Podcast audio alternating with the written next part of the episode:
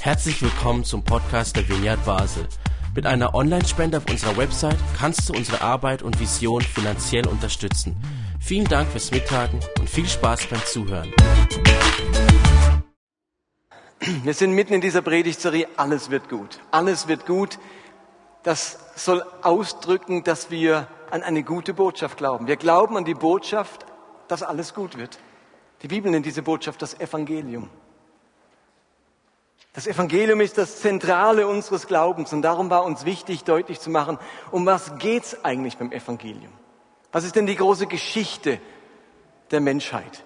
Paulus kann im Römerbrief sagen, Kapitel 1, zu dieser Botschaft bekenne ich mich offen und ohne mich zu schämen, denn das Evangelium ist die Kraft Gottes, die jeden, der glaubt, Rettung bringt. Das Evangelium ist die Kraft Gottes. Paulus geht davon aus, dass dieses Evangelium, auf Deutsch diese gute Botschaft, eine ungeheure Kraft besitzt. Eine solche Kraft, dass sie einzelne Leben, aber auch Familien, Städte, Kulturen und Gesellschaften verändern kann. Leider wird das Evangelium auch immer wieder verkürzt.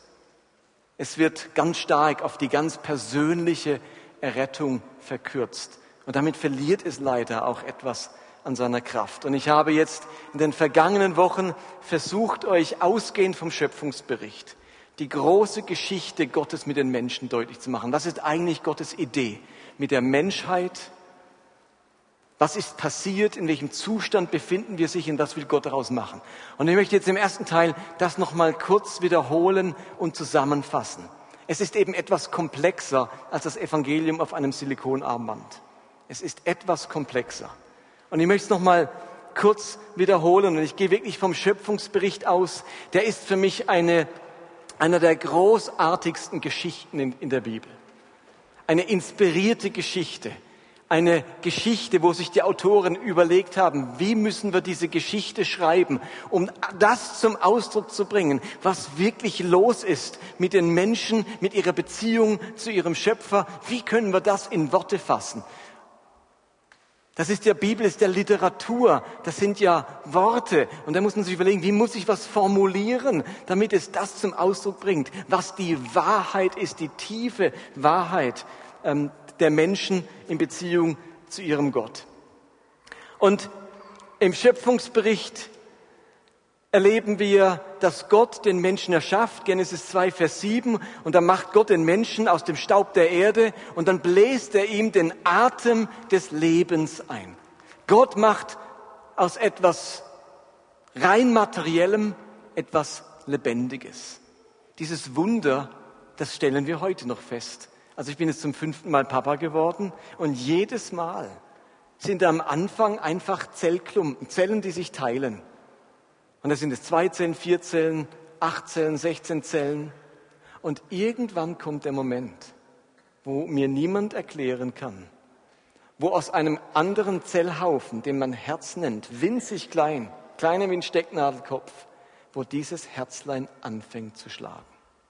Plötzlich lebt dieser kleine Zellklumpen, dieses Geheimnis des Lebens. Und da die Bibel beschreibt uns, dass Gott dem Menschen den Atem des Lebens schenkt. Und dann heißt es, plötzlich wird der Mensch zu einer lebendigen Seele. Ich habe euch erklärt, dass das Wort Seele eigentlich Schlund heißt, Rachen. Und dass man besser übersetzen müsste, der Mensch wird eigentlich zu einem bedürftigen Wesen. Gott erschafft ein bedürftiges Wesen. Und unsere Bedürftigkeit, die nehmen wir ja alle jeden Tag wahr. Wir sind vom Moment unseres ersten Schreis bedürftig.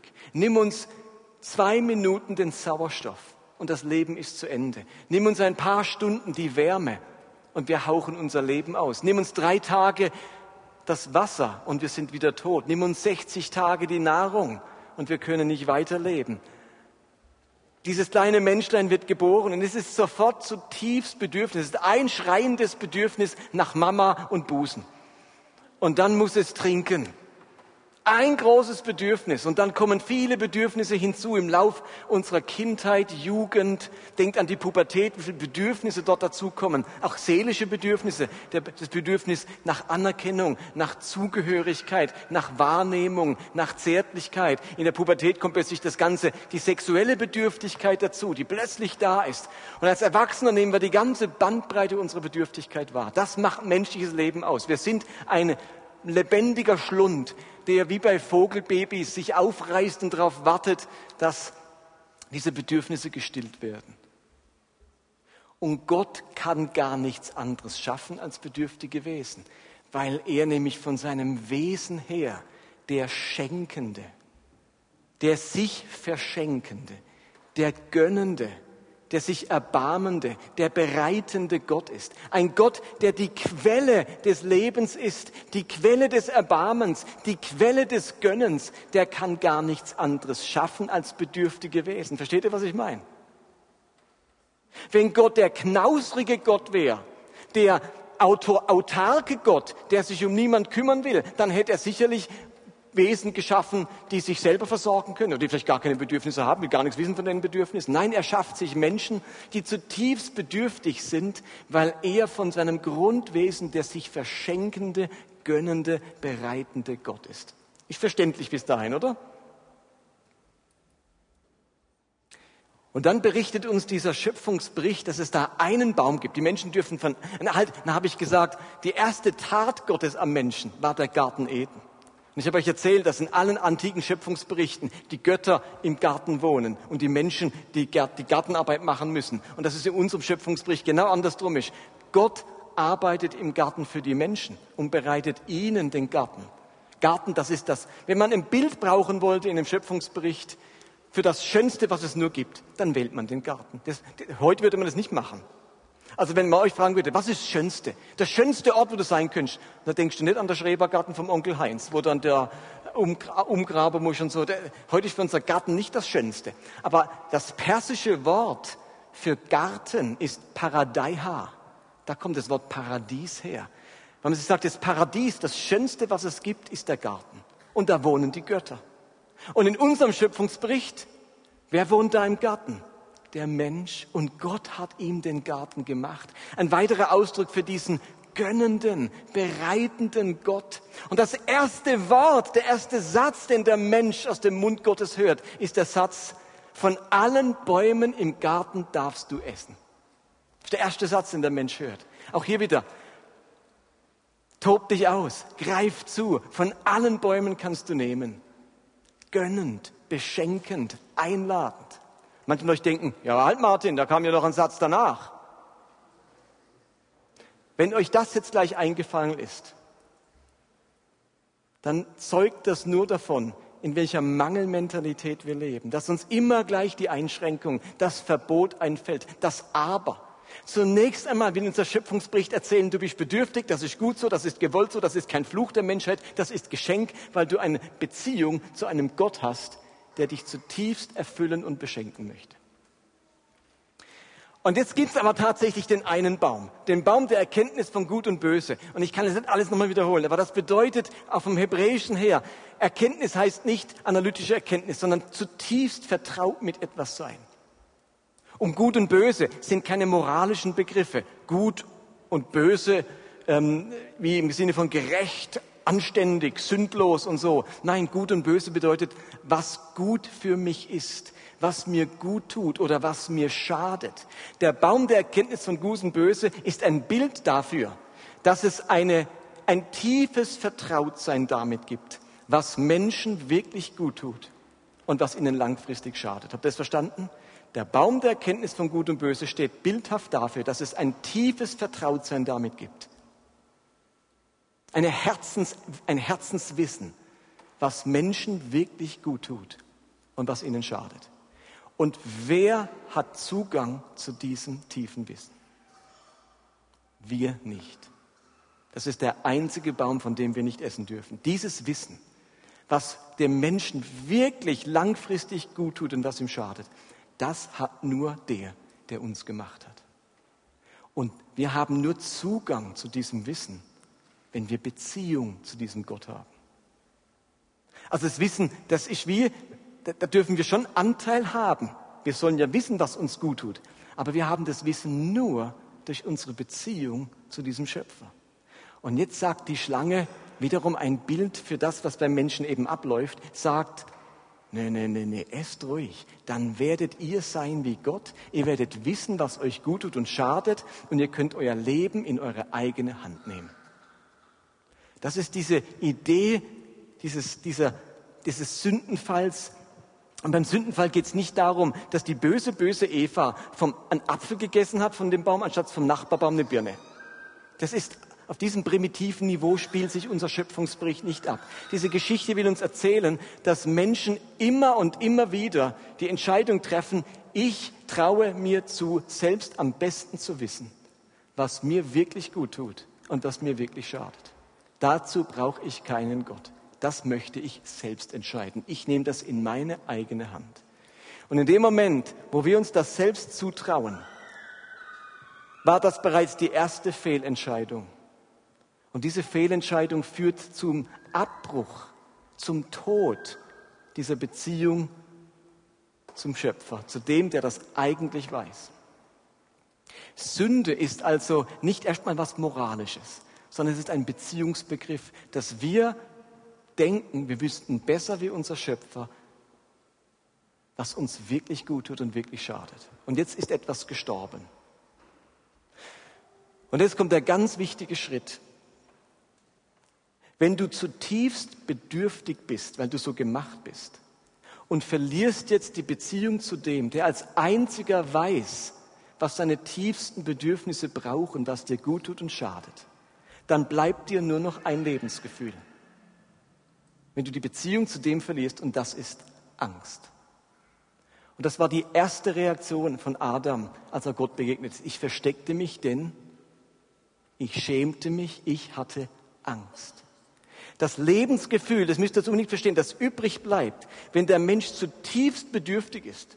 Und jetzt fehlt der, der zutiefst diese Bedürfnisse erfüllen kann, ist, dass die Angst übrig bleibt. Jetzt muss ich nämlich plötzlich für mich selbst sorgen. Jetzt bin ich tatsächlich selbst verantwortlich für mein Leben. Und das macht uns ungeheure Angst. Und aus dem Grund ist das Kernproblem der Menschheit nicht die Sünde, sondern die Angst. Und die Angst führt zu allen möglichen Sünden. Und ich würde behaupten, dass hinter jeder Sünde und Fehlentscheidung irgendeine Angst steckt. Die Angst, zu kurz zu kommen, die Angst, nicht geliebt zu werden, die Angst, nicht wahrgenommen zu werden, die Angst, nicht dazu zu gehören, die Angst zu versagen, die Angst, dass es nicht genügt, dass ich nicht genüge und so weiter. Versteht ihr, was ich meine? Diese tiefe Angst führt zu einer Fehlentscheidung nach der anderen. Und unsere Welt ist eine Anhäufung solcher Fehlentscheidungen und hat uns an den Punkt gebracht, an dem wir heute stehen. Ist das verstanden? Dieses Erste, das Gott gönnt, das er schenkt, dass er uns einen Garten bereitet, das nannte ich Zuhause.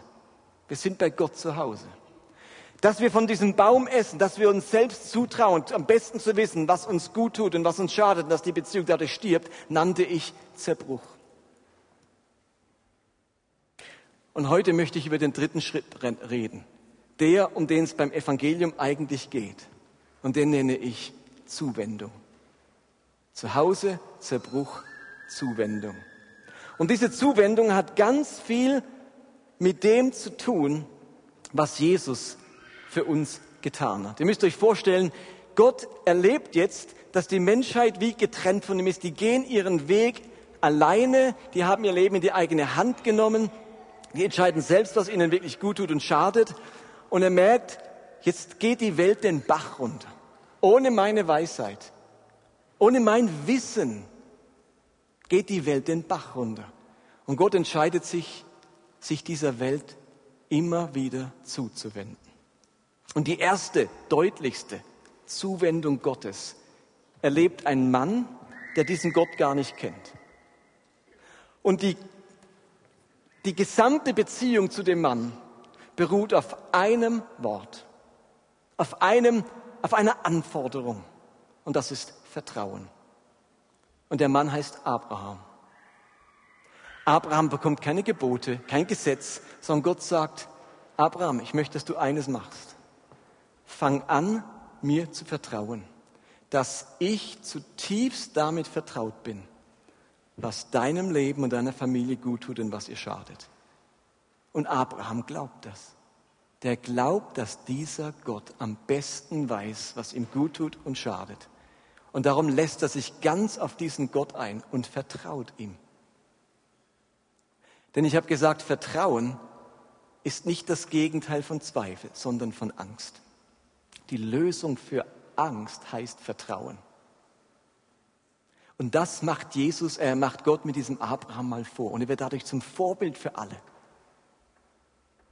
Und gleichzeitig merken wir, dass im ganzen Alten Testament diese Zuwendung sehr ihre Grenzen hat und das Volk rennt wieder davon und dann vertrauen sie wieder einem anderen Gott mehr. Und jetzt kommt der Punkt, wo Gott sagt, ich muss einen ganz extremen Schritt gehen, um diese Menschheit von ihrer Angst zu erlösen. Ich komme selbst auf diese Welt in Christus. Ich werde Mensch und komme auf diese Welt. Und ich würde euch gerne erklären, welche drei Dinge das Kommen Jesu mit sich gebracht hat und damit Erlösung von dieser Angst mit sich gebracht hat. Okay, drei Dinge. Ich habe noch 18 Minuten und 30 Sekunden. Gut. Sorry, ich muss mir hier den Schuh binden. Aber ist das bisher so klar? Ist das verstanden? Es ist etwas komplex, aber kommt ihr nach, was ich versucht habe aus dem Schöpfungsbericht rauszuarbeiten? Kommt ihr nach mit diesem Lebensgefühl der Angst? Macht das irgendwie Sinn für euch? Merkt ihr, dass wir da auf einer anderen Grundlage stehen, als wenn ich nur sagen würde, das ist kein Problem, ich Sünde. Das stimmt, aber die Sünde hat doch einen Grund, warum wir so verdammte Fehlentscheidungen treffen dauernd. Und dieser Grund ist dieses tiefe, oft unbewusste Lebensgefühl der Angst. Übrigens, jetzt ist auch klar, warum der häufigste Satz der Bibel nicht lautet, tu Buße, sondern fürchte dich nicht. Denn das ist das Kernproblem der Menschheit. Das will mir der Schöpfungsbericht erzählen. Und jetzt entschließt sich Gott zum äußersten Schritt der Zuwendung. Er kommt in Jesus Christus selbst auf die Welt und er möchte das Gesamt, und ich möchte das gesamte Leben, Sterben und Auferstehen Jesu verstehen als die große Zuwendung Gottes. Erlösung liegt nicht nur im Kreuz, sie liegt im ganzen Leben Jesu. Von Geburt bis Auferstehung, bis Pfingsten wie heute. Darin liegt unsere Erlösung. Wir müssen das Kommen Jesu unbedingt verstehen und deuten vom ersten Tag seiner Wirksamkeit bis zum Tag seiner Himmelfahrt bis Pfingsten. Was ist jetzt das Großartige am Kommen Jesu? Jetzt erkläre ich euch das Evangelium. Was ist das Großartige am Kommen Jesu? Erstens, Jesus zeigt uns, wie Gott wirklich ist und wie vertrauenswürdig er ist. Und ich möchte euch dazu ein paar Verse aus dem Johannesevangelium, aus dem sogenannten Johannesprolog vorlesen, erstes Kapitel. Dort sagt Johannes Folgendes. Er, Jesus gemeint, das Wort wurde Mensch und lebte unter uns. Wir haben seine Herrlichkeit gesehen. Eine Herrlichkeit voller Gnade und Wahrheit, wie sie nur der einzigartige Sohn vom Vater bekommen hat. Johannes trat als Zeuge für ihn auf. Der ist's, rief er. Von ihm habe ich gesagt, nach mir kommt einer, der weit über mir steht, denn er war schon vor mir da. Aus seinem unendlichen Reichtum hat er uns mit aller erdenklichen Gnade überschüttet. Also bis dahin klingt es sehr nach dem sich verschenkenden, gönnenden Gott. Merkt ihr das? Herrlichkeit, Gnade überschüttet. Hier beschreibt er den Gott aus dem Schöpfungsbericht, der einen Garten bereitet. Der sagt, alles ist bereitet, alle Bäume könnt ihr essen. Dieser Gott voller Herrlichkeit, überschwänglicher, überfließender Gnade. Durch Mose wurde das Gesetz gegeben, aber durch Jesus Christus ist Gnade und Wahrheit zu uns gekommen. Und jetzt kommt ein ganz erstaunlicher Vers. Niemand hat Gott jemals gesehen, nur der eine und einzige seiner Art, der an der Seite des Vaters selbst Gott ist, hat uns Aufklärung über Gott gegeben. Ich lese den Vers nochmal. Niemand hat Gott jemals gesehen, nur der eine und einzige seiner Art, der an der Seite des Vaters selbst Gott ist, hat uns Aufklärung über Gott gegeben. Niemand hat Gott jemals gesehen, aber Jesus hat uns deutlich gemacht und gezeigt, aufgeklärt, wie der Vater wirklich ist, heißt es hier. Das müsst ihr euch mal vorstellen. Das ist ja ganz schön frech, was Johannes sagt. Ich meine, Johannes kennt seine Bibel, das Alte Testament besser als wir alle miteinander. Jetzt behauptet dieser Johannes, niemand hat Gott je gesehen. Also Abraham hat Gott gesehen. Beim Hain Mamre erschien Gott dem Abraham und hat sogar mit ihm gegessen. Jakob hat Gott gesehen bei der Himmelsleiter und wie die Engel hinab und hinaufstiegen. Mose hat Gott gesehen auf dem Berg Horeb zusammen mit 70 Ältesten. Die waren so beeindruckt von der Herrlichkeit Gottes, dass sie hinterher mit leuchtendem Gesicht nach unten kamen und in der Decke über, ihre, über ihr Angesicht hängen mussten. Jesaja hat Gott gesehen. Es heißt in Jesaja 6, in dem Jahr, als König Usia starb, sah ich den Herrn. Er saß auf einem hoch aufgeragenden Thron. Die Säume seines Gewandes füllten den ganzen Tempel aus. Ja, Jesaja hat doch Gott gesehen. Hesekiel hat Gott gesehen. Es heißt in Hesekiel 1, in meinem 30. Lebensjahr, am 20. Juni, befand ich mich unter den Verbanden am Fluss Keba. Da öffnete sich der Himmel und ich sah Erscheinungen Gottes. Wie kann Johannes sagen, niemand hat Gott je gesehen?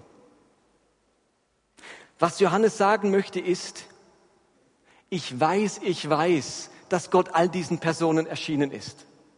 Aber verglichen mit dem, was uns Jesus über Gott geoffenbart und gezeigt hat, ist das alles nichts.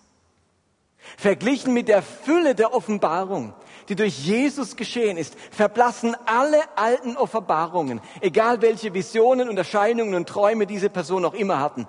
In Jesus Christus zeigt sich Gott so klar und herrlich und vollständig, dass alles andere im Vergleich dazu keine wirkliche Offenbarung Gottes war. Versteht ihr das? Meine, was jetzt mit Jesus kommt, was Gott in, Je in Jesus offenbart und uns damit aufklärt über sich, das ist unvergleichlich zu allen Gottes Offenbarungen, die es bisher gab. Warum ist dieses Kommen Jesu also so wichtig? Weil Gott sich in unvergleichlicher Weise offenbart und der ganzen Welt deutlich macht, so bin ich. Jesus klärt euch darüber auf, wer euer Schöpfer, euer Versorger, euer Gott wirklich ist. So vertrauenswürdig, wie dieser Jesus lebt, so vertrauenswürdig bin ich. So gütig, wie dieser Jesus ist, so gütig bin ich. So barmherzig, wie dieser Jesus ist, so barmherzig bin ich. So sanftmütig und demütig, wie dieser Jesus ist, so bin ich. So wahrhaftig und ohne Falsch, wie dieser Jesus ist, so bin ich. In Jesus offenbart sich Gott erneut als der Schenkende, der Gönnende, der Versorgende Gott und dass wir ver verloren haben an Wissen, was man mal im Paradies hatte, dass Gott der versorgende und beschenkende Gott ist, das offenbart uns Jesus ganz neu. Wir bekommen wie eine zweite Chance, uns auf diesen Gott, der uns zutiefst kennt, einzulassen. Und genau aus dem Grund, weil Gott, weil Jesus sich Gott so deutlich offenbart, heißt es im Johannes Evangelium, wer mich sieht, sieht den, der mich gesandt hat. Oder, solange bin ich schon bei euch, Philippus, und du kennst mich immer noch nicht, erwiderte Jesus. Wer mich gesehen hat, hat den Vater gesehen. Und eine meiner Lieblingsstellen, die hört er jetzt oft von mir, Hebräer 1, Vers 3, Jesus ist das vollkommene Abbild von Gottes Herrlichkeit, der unverfälschte Ausdruck seines Wesens. Es ist also, das ist die erste wichtige Erkenntnis zum Kommen Jesu und ein ganz wichtiger Bestandteil des Evangeliums. Niemand hat Gott je so offenbart, so vertrauenswürdig dargestellt wie dieser Jesus.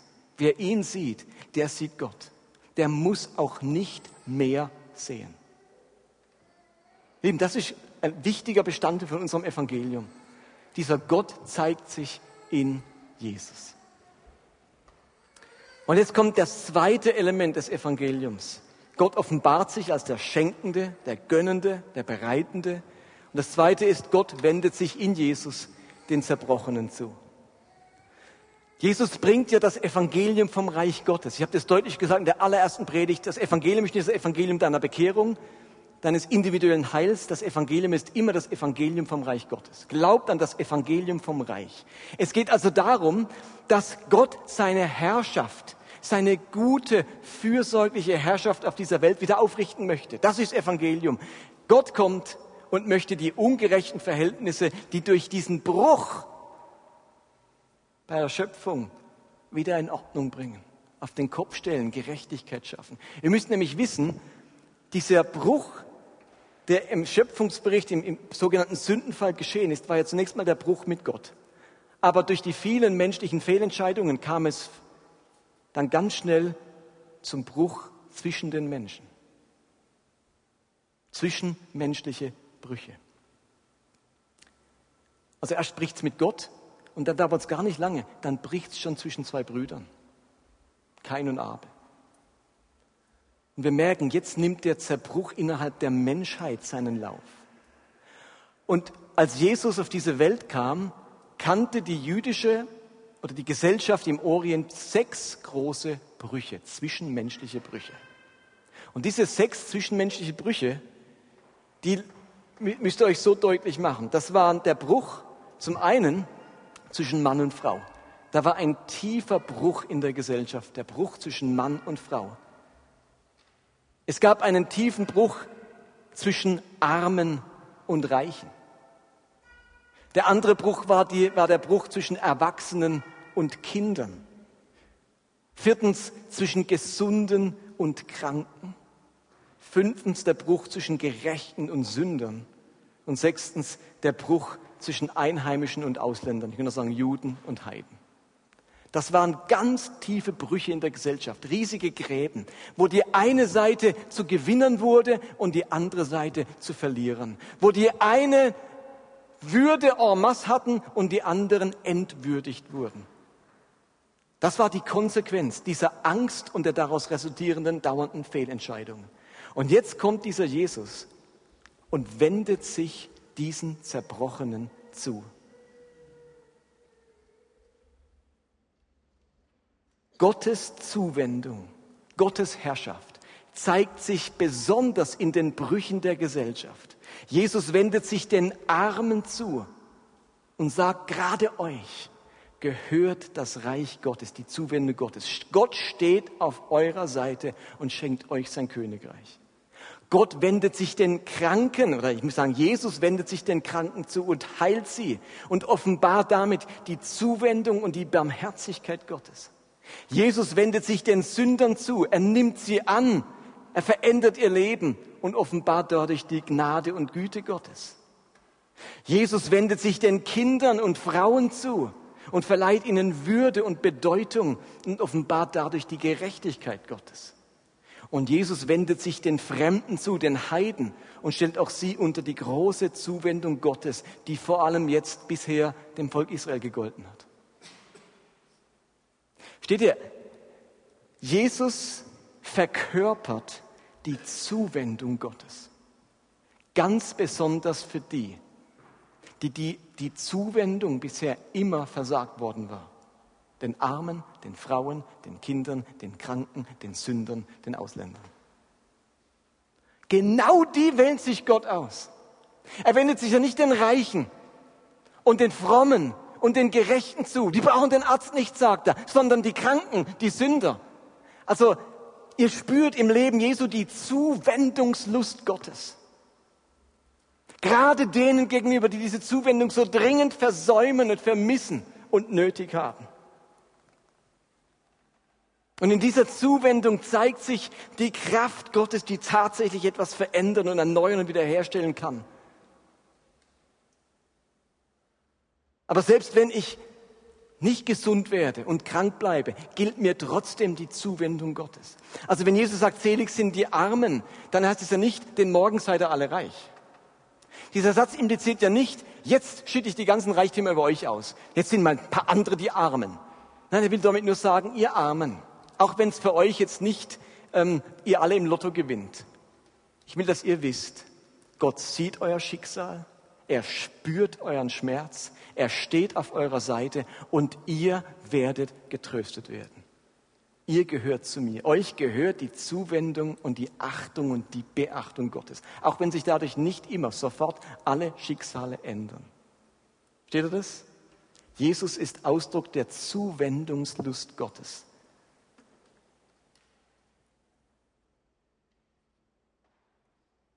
Jesus offenbart Gott wie nie zuvor und er wird wieder der für uns der zuverlässige, vertrauenswürdige, verlässliche, sich verschenkende Gott. Und Jesus zeigt die Zuwendungslust Gottes. Er hat seine Lust an uns nicht verloren. Und das Dritte, was uns das Kommen Jesu offenbart, ist die Vergebungsbereitschaft Gottes. Und jetzt kommen wir zum Kreuz. Also, der Sündenfall erzählt uns, dass die Beziehung zu Gott zerbrochen ist, wegen der Entscheidung der Menschen, ihr Leben und die Gestaltung ihres Daseins selbst in die Hand zu nehmen. Seither treffen die Menschen Entscheidungen, die all dem widersprechen, was für die Menschen und die gesamte Menschheit gut und hilfreich wäre. Gestern Abend entscheiden sich drei Männer, Allah einen Gefallen zu tun, Leute über den Haufen zu fahren, auszusteigen und sie dann auch alle niederzustechen. Sie denken, sie tun etwas Gutes und merken, wie diese Entscheidung eine komplette Fehlentscheidung ist, die so viel Leid und Böses mit sich bringt. Aber wenn wir die Leute interviewen würden, die würden wirklich glauben, sie tun es gerade was Gutes für ihren Gott. Und das, in diesem Beispiel ist es so extrem krass, da spüren wir alle, euch tickt's nicht richtig. Welcher Gott will, dass man Leute auf, in der Bahn, im Restaurant niedersticht und das für seinen Gott? Das versteht uns keiner. Aber im Kleinen passiert es uns allen andauernd. Wir haben Überzeugung, das ist das Beste für mein Leben, für den, für jenen. Mit dieser Entscheidung mache ich es richtig, da komme ich nicht zu kurz. Da sorge ich dafür, dass es mir gut geht. Und es ist eine Kettenreaktion dieser ganzen Menschheit, die zu all dem ähm, führt, was wir heute in unserer Welt antreffen, an Bösem.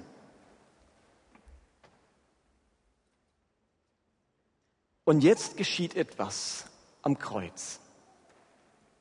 Am Kreuz, bei der Kreuzigung Jesu, konzentrieren sich ganz viele dieser Fehlentscheidungen, dieser boshaften Motive und Taten in der Kreuzigung Jesu. Ich könnte sagen, die ganzen Sünden und Fehlentscheidungen der Welt werden jetzt in Christus hineingesündigt. An ihm wird alles ausgelassen. Er kriegt die ganze Sünde der Menschheit ab. Er, trägt sie. Die Juden überantworten Jesus dem Tod aus Neid. Die Römer überantworten Jesus dem Tod aus Angst vor Machtverlust. Dort am Kreuz erntet Jesus menschliche Gewalt, menschliche Grausamkeit, menschliche Habsucht, menschliche Verachtung, menschlichen Zorn, menschliche Eifersucht, menschliche Unbarmherzigkeit, menschliche Lieblosigkeit. Er erlebt Spott, Erniedrigung, Demütigung, Verlust, Einsamkeit und all das, was menschliche Angst bzw. Sünde sonst noch zustande bringt. Und es ist die Sünde der Menschen, die Ausgeburt ihrer Angst, die Gott selbst ans Kreuz schlägt und er dort all an diesem Kreuz all diese Sünden trägt im Sinne von erträgt. Da sind so viele beteiligt an dieser Kreuzigung, so viele Motive, so viel Böses, dass ich sagen kann, da wird die Sünde der ganzen Welt in diesen Christus hineingesündigt. Der erlebt und er leidet dort all dieses menschliche Böse, als an diesem Kreuz hängt. Und in dem Moment, wo das Böse der Menschheit Gott selbst ermordet, hält das ganze Universum den Atem an und fragt sich, was jetzt geschehen wird. Wie wird Gott reagieren auf den gewaltsamen Tod seines Sohnes? Der die ganze Zuwendung und Liebe Gottes verkörpert. Stellt euch das vor. Gott kommt. Jesus kommt und offenbart Gott seine ganze Zuwendungslust. Und jetzt bringt die Sünde der Menschheit diesen Gott selbst um. Es kommt zum Gotteswort am Kreuz. Und die Engel werden die Luft angehalten haben. Was wird jetzt passieren? Was wird dieser Gott tun?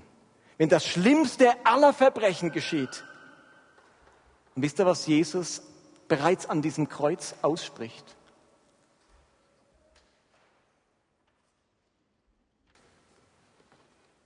Sagt er, bald zeige ich euch meine Rache.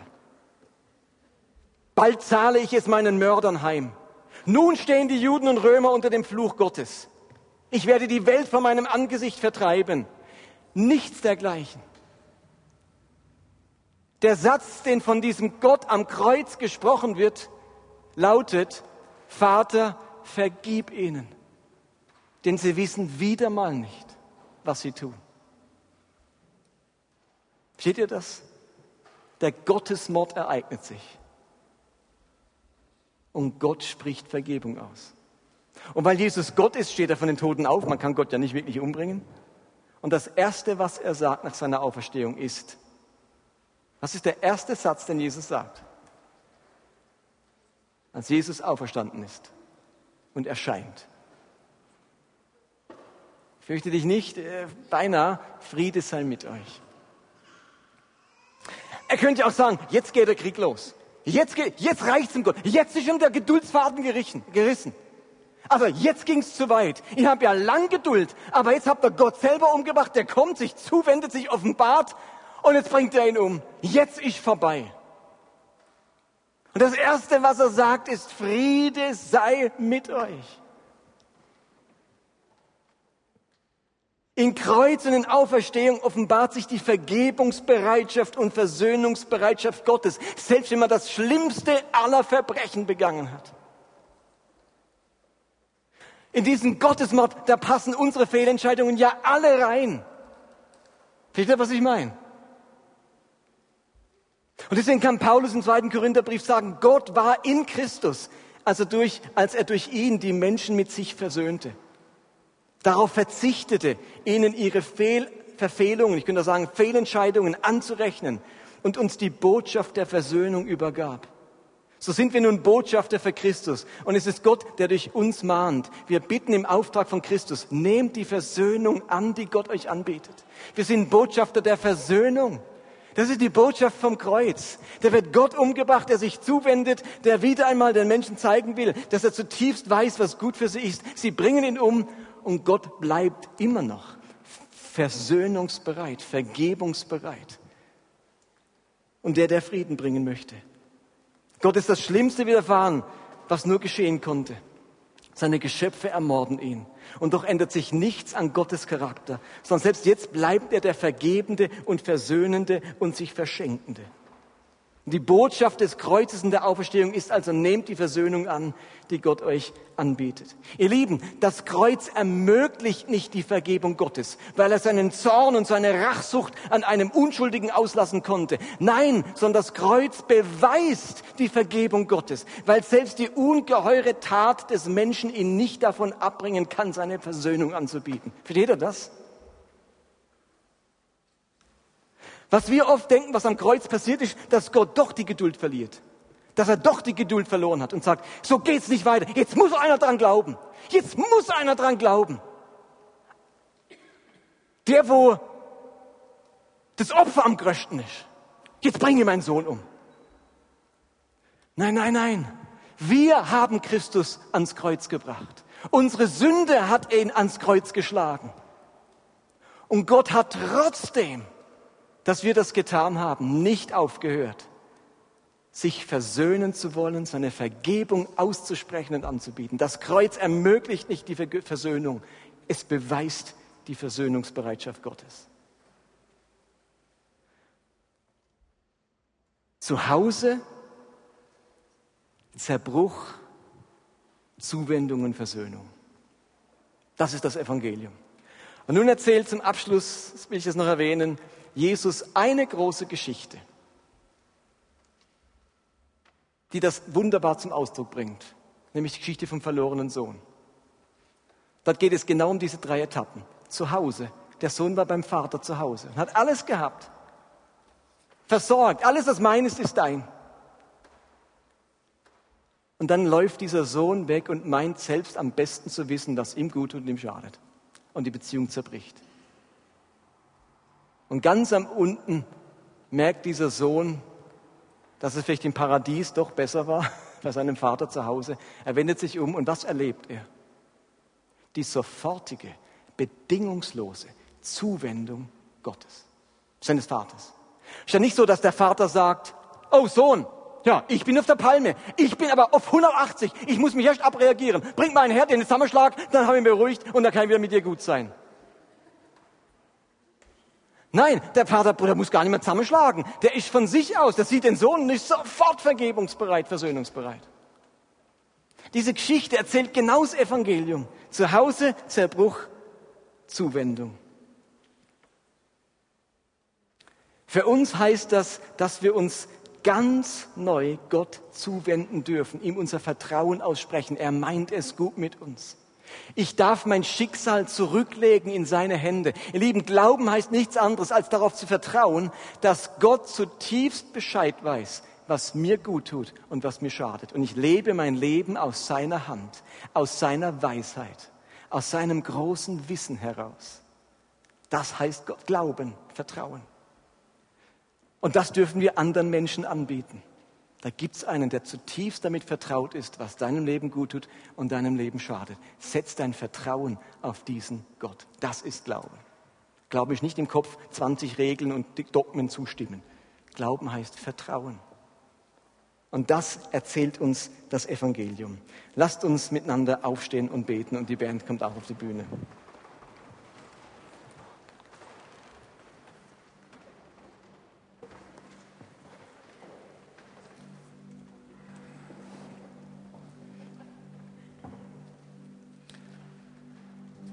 Was uns am allermeisten hilft, unser Vertrauen Gott auszusprechen, ist wirklich die Erkenntnis seiner Liebe, seines schenkenden Wesens.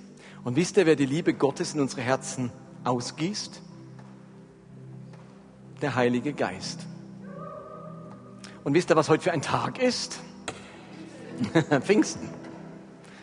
Lasst uns den Rest dieses Worships uns ganz bewusst danach ausstrecken, dass der Geist Gottes, die Liebe Gottes in unsere Herzen ausgießt. Dass wir ihn erkennen als den gönnenden, schenkenden, sich erbarmenden und bedingungslos liebenden Gott, dem man zutiefst vertrauen kann fürs ganze Leben.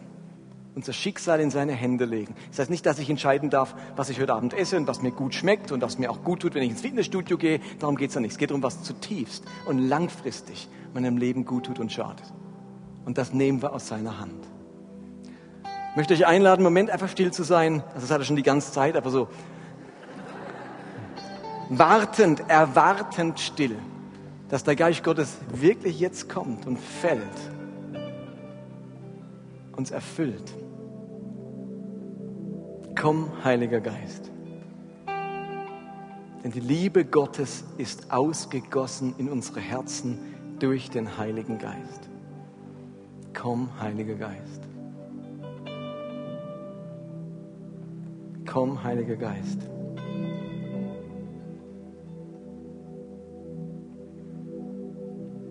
Komm, Heiliger Geist.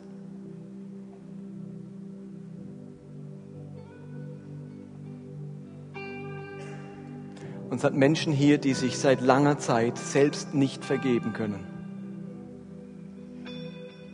Die sich selbst nicht vergeben können. Und das Kreuz erzählt uns die Geschichte, dass Gottes Versöhnungs- und Vergebungsbereitschaft kein Ende kennt. Nichts ist zu groß für ihn. Und Gott spricht dir heute Abend zu. Dir ist vergeben. Du darfst mit dir selbst versöhnt sein.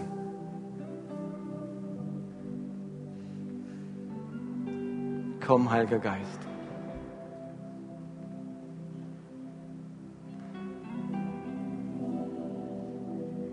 Und ich möchte all denen zusprechen, die immer wieder den Drang verspüren, das zu tun, was die Schlange sagt. Ich nehme mein Leben selbst in die Hand. Ich will entscheiden, was mir wirklich gut tut und schadet. Das gebe ich nicht aus der Hand.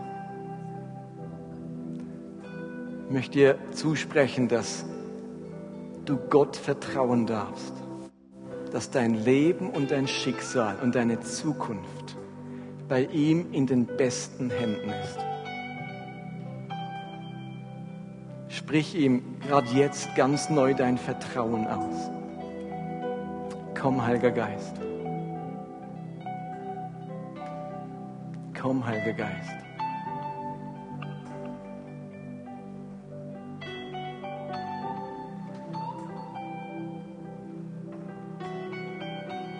Komm, Heiliger Geist.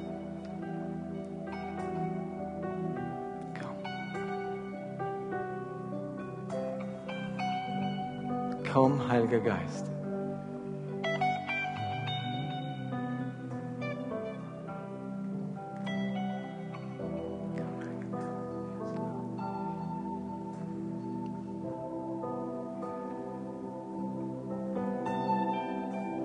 Komm, Heiliger Geist.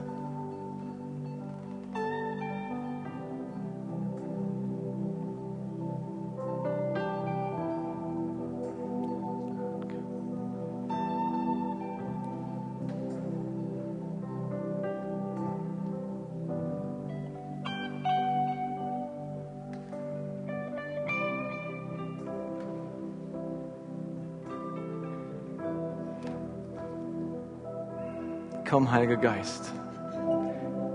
Und ich bitte dich, dass du ganz viele heute Abend freisetzt von diesem Grundproblem der Angst.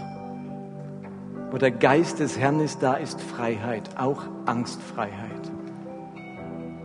So komm, Heiliger Geist. Und dort, wo Ängste ganz tief sitzen, die Angst nicht zu genügen, die Angst es nicht zu schaffen, die Angst nicht dazu zu gehören, bitte ich, dass du uns hilfst, diese Ängste zu überwinden, die uns immer wieder zu Fehlentscheidungen führen. Komm, Heiliger Geist, überwinde unsere Angst. Sprich in unsere Herzen, fürchte dich nicht.